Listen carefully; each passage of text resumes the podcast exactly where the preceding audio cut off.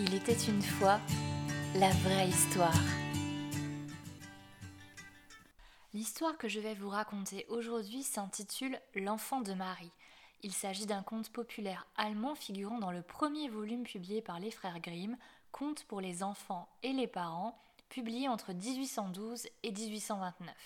L'origine du récit cependant remonterait au XVIIe siècle. Toute ressemblance avec quelconque barbe bleue serait purement fortuite.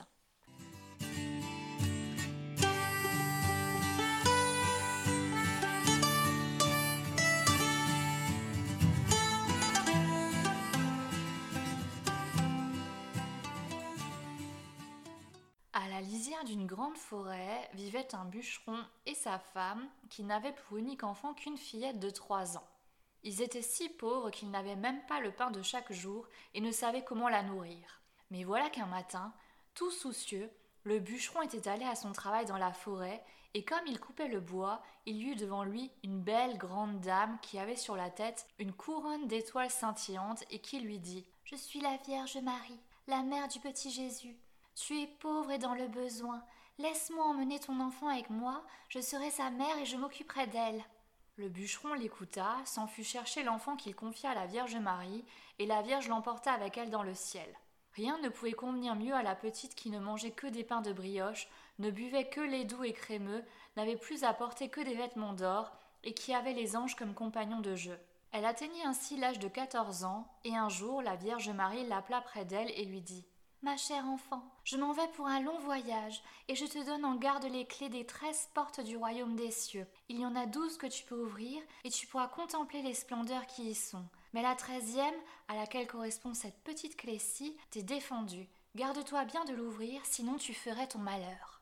La fillette promit d'être bien obéissante, et dès que fut partie la Vierge Marie, elle commença sa visite des demeures du royaume céleste. Chaque jour, elle ouvrait une porte et fit ainsi le tour des douze résidences et dans chacune demeurait un apôtre, et il était tout rayonnant d'un merveilleux éclat, et elle était toute inondée de joie devant tant de splendeur et de magnificence. Et les petits anges aussi, qui l'accompagnaient partout, se réjouissaient avec elle. Or, il ne lui restait plus à présent que la porte interdite, et voilà qu'une grande envie la prit de savoir ce qu'il pouvait y avoir là derrière. Elle dit aux anges Je ne l'ouvrirai pas toute grande, et je ne vais pas entrer, je vais juste l'entrebâiller pour que nous puissions jeter un coup d'œil par la fente. Oh non, firent les angelots, ce serait un péché. La Vierge Marie l'a défendu, et tu pourras facilement en être malheureuse. Alors elle se tut et ne dit plus rien. Mais la curiosité qu'elle avait dans son cœur ne se tut point, bien au contraire. Elle ne cessa de la piquer et de la tourmenter, sans lui laisser un moment de repos. Et comme il se trouva, une fois que les anges s'étaient tous en allés, elle pensa aussitôt. Puisque je suis tout à fait seule, je peux bien maintenant jeter un petit coup d'œil à l'intérieur. Personne n'en saura rien si je le fais. Et vite, elle choisit la petite clé parmi les autres, et elle l'avait à peine dans sa main qu'elle la mettait dans la serrure. Et elle venait à peine de la mettre dans la serrure que déjà elle la faisait tourner. La porte s'ouvrit toute grande, et elle contempla la Trinité qui était là, dans le feu et dans la lumière. Elle demeura un instant interdite devant ce spectacle, regardant tout avec étonnement, immobile et émerveillée, puis elle avança un tout petit peu son doigt pour toucher la splendeur, et son doigt en fut tout doré. Pris aussitôt d'une terrible peur, elle referma brutalement la porte et se sauva bien vite. Mais sa peur ne s'en alla pas, quoi qu'elle pût faire ou essayer, et son cœur battait fort et refusait de se calmer. Et l'or qu'elle avait au doigt ne s'en alla pas non plus, frotte et lave tant que tu voudras. Très peu de temps après, la Vierge Marie rentra de son voyage. Elle appela la fillette et lui réclama les clés du royaume des cieux. En lui reprenant le trousseau, la Vierge lui demanda, en la regardant droit dans les yeux, N'aurais-tu pas ouvert aussi la treizième porte Non, répondit la fillette. Alors la Vierge avança la main vers son cœur et sentit comme il battait et battait, et si fort, et si fort, et elle s'aperçut bien que son ordre n'avait pas été respecté et que la porte avait été ouverte. Vraiment Ne l'as-tu pas fait? demanda-t-elle encore une fois. Non, répéta la fillette pour la seconde fois. Alors la Vierge Marie regarda le doigt qui s'était doré en touchant la splendeur du feu du ciel, et elle vit bien que le péché avait été commis. Pour la troisième fois, elle lui demanda Ne l'as-tu pas fait? Et pour la troisième fois, la fillette lui répondit Non. Alors la Vierge Marie parla Tu ne m'as pas obéi, et par là-dessus tu as menti, tu n'es plus digne de rester au ciel. Aussitôt, la fillette tomba dans un profond sommeil, et quand elle s'éveilla, elle était sur la terre, couché au milieu d'une contrée sauvage. Elle voulut appeler, mais aucun son ne sortit de sa gorge. Elle sauta sur ses pieds et voulut s'enfuir, mais de quelque côté qu'elle se tourna, des buissons épineux et touffus l'arrêtèrent et elle ne put les franchir. Mais dans la solitude où elle se trouvait emprisonnée, il y avait un vieil arbre au tronc creux qui lui servit d'habitation. C'était là qu'elle se fourrait pour dormir quand venait la nuit, et c'était là qu'elle allait se mettre à l'abri quand il pleuvait ou quand il y avait de l'orage. Mais c'était une bien misérable existence que la sienne, et en se rappelant combien tout avait été beau dans le ciel, et comme elle s'était amusée avec les anges, elle pleurait très amèrement. Pour toute nourriture, elle n'avait que les racines et les baies sauvages qu'elle allait ramasser aussi loin qu'il lui était possible d'aller. En automne, elle se faisait une réserve des noix qu'elle trouvait par terre et de feuilles mortes qu'elle portait dans le tronc creux. Les noix servaient à la nourrir pendant l'hiver, et sous les feuilles mortes, elle se recroquevillait comme une petite bête pour ne pas geler quand arrivait le froid ou quand tombait la neige. Il n'avait pas fallu longtemps aux vêtements qu'elle portait pour s'user et se déchirer et tomber en lambeaux. Mais dès que le soleil revenait avec sa chaleur, elle pouvait de nouveau sortir et s'asseoir au pied de son arbre, avec ses longs cheveux qui la couvraient comme un manteau. Ainsi passaient les années, l'une après l'autre, tandis qu'elle connaissait toute la misère et tout le désespoir du monde.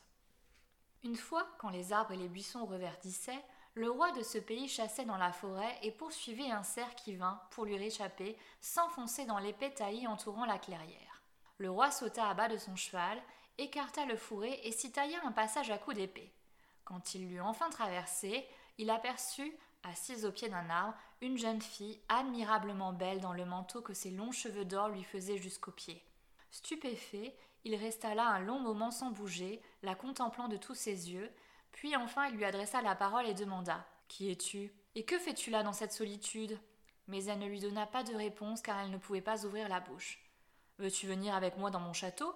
reprit le roi. Elle lui fit seulement un tout petit signe de tête, et le roi la prit dans ses bras, l'emporta sur son cheval, et galopa jusqu'à son château, où elle fut habillée de robes somptueuses et reçut tout en abondance. Même incapable de parler, elle était cependant si belle et si gracieuse que le roi s'éprit d'elle au plus profond du cœur et ne put guère attendre avant de l'épouser. À peu près une année s'était écoulée quand la reine mit au monde un garçon. Et dans la nuit, alors qu'elle était seule, allongée dans son lit, la Vierge Marie lui apparut et lui dit Si tu veux avouer la vérité et reconnaître que tu as ouvert la porte interdite, je rouvrirai ta bouche et te rendrai la parole. Mais si tu t'obstines dans le péché et persistes dans le mensonge, je prendrai avec moi ton enfant nouveau-né. La reine avait alors permission de répondre, mais elle garda son endurcissement et dit Non, je n'ai pas ouvert la porte interdite. Et la Vierge Marie prit dans ses bras le nouveau-né pour disparaître avec lui. Le lendemain, lorsqu'on eut constaté que le bébé avait disparu, le bruit courut parmi les gens que la reine était une ogresse et qu'elle avait assassiné son propre enfant. Bien qu'elle entendît tout, elle ne pouvait rien dire ni se défendre. Mais le roi qui l'aimait tellement ne voulut rien en croire. L'année d'après, la reine mit au monde un second garçon, et dans la même nuit la Vierge Marie parut encore devant elle et lui dit Si tu veux reconnaître que tu as ouvert la porte interdite, je te rendrai l'enfant, et ta langue sera déliée. Mais si tu t'endurcis dans le mensonge et t'obstines dans le péché, j'emporterai aussi ton dernier né. À nouveau, la reine répondit Non, je n'ai pas ouvert la porte défendue. Et la Vierge prit le bébé dans ses bras et s'enfuit avec lui dans le ciel. Au matin, comme une nouvelle fois le nouveau-né avait disparu, les gens accusèrent tout haut la reine de l'avoir mangé, et le conseil du roi réclama qu'on la fît passer en jugement. Mais le roi, qui l'aimait tellement, ne voulut rien en croire et menaça ses conseillers de tortures et de morts s'ils revenaient jamais à en parler. Un an après, la reine donna le jour à une belle fille, et dans la même nuit, pour la troisième fois, la Vierge Marie lui apparut et lui dit Suis-moi. En lui tenant la main, elle la conduisit dans le ciel et lui fit voir ses deux premiers garçons qui riaient et s'amusaient avec le globe terrestre. Et tandis que la reine en était toute réjouie, la Vierge Marie lui demanda Est-ce que ton cœur ne s'est pas encore assoupli? Reconnais enfin que tu as ouvert la porte interdite, et je te rends tes deux enfants. Mais la reine obstinée répondit pour la troisième fois Non, je n'ai pas ouvert la porte interdite. Alors la Vierge la rejeta sur la terre et prit encore le troisième bébé. Au matin, quand ils s'aperçurent que le nouveau-né avait disparu, les gens se mirent à crier tout haut que la reine était une ogresse et qu'il fallait la juger. Et le roi, cette fois, ne put pas empêcher ses conseillers. On la fit comparaître devant le tribunal qui la condamna à mourir sur le bûcher parce qu'elle ne pouvait rien répondre ni se défendre. Le bois fut empilé, mais quand elle fut solidement attachée au poteau, et quand les flammes commencèrent à monter autour d'elle, alors la froide glace de son orgueil fondit, et son cœur fut touché par le remords. Elle pensa Oh, si seulement je pouvais avouer avant de mourir que j'ai ouvert la porte Elle retrouva aussitôt l'usage de sa voix et elle cria Oui, Marie, je l'ai fait Le ciel, à l'instant même, fit descendre la pluie et éteignit les flammes du bûcher. Puis il eut au-dessus d'elle l'éclat d'une lumière, et la Vierge Marie descendit vers elle en portant dans ses bras sa fillette nouveau-née, avec ses deux garçons plus grands à côté d'elle. D'une voix douce et affectueuse, la Vierge lui parla et lui dit À qui avoue et regrette son péché, il lui est pardonné. Elle lui rendit ses trois enfants, délia sa langue et lui donna le bonheur pour tout le reste de son existence.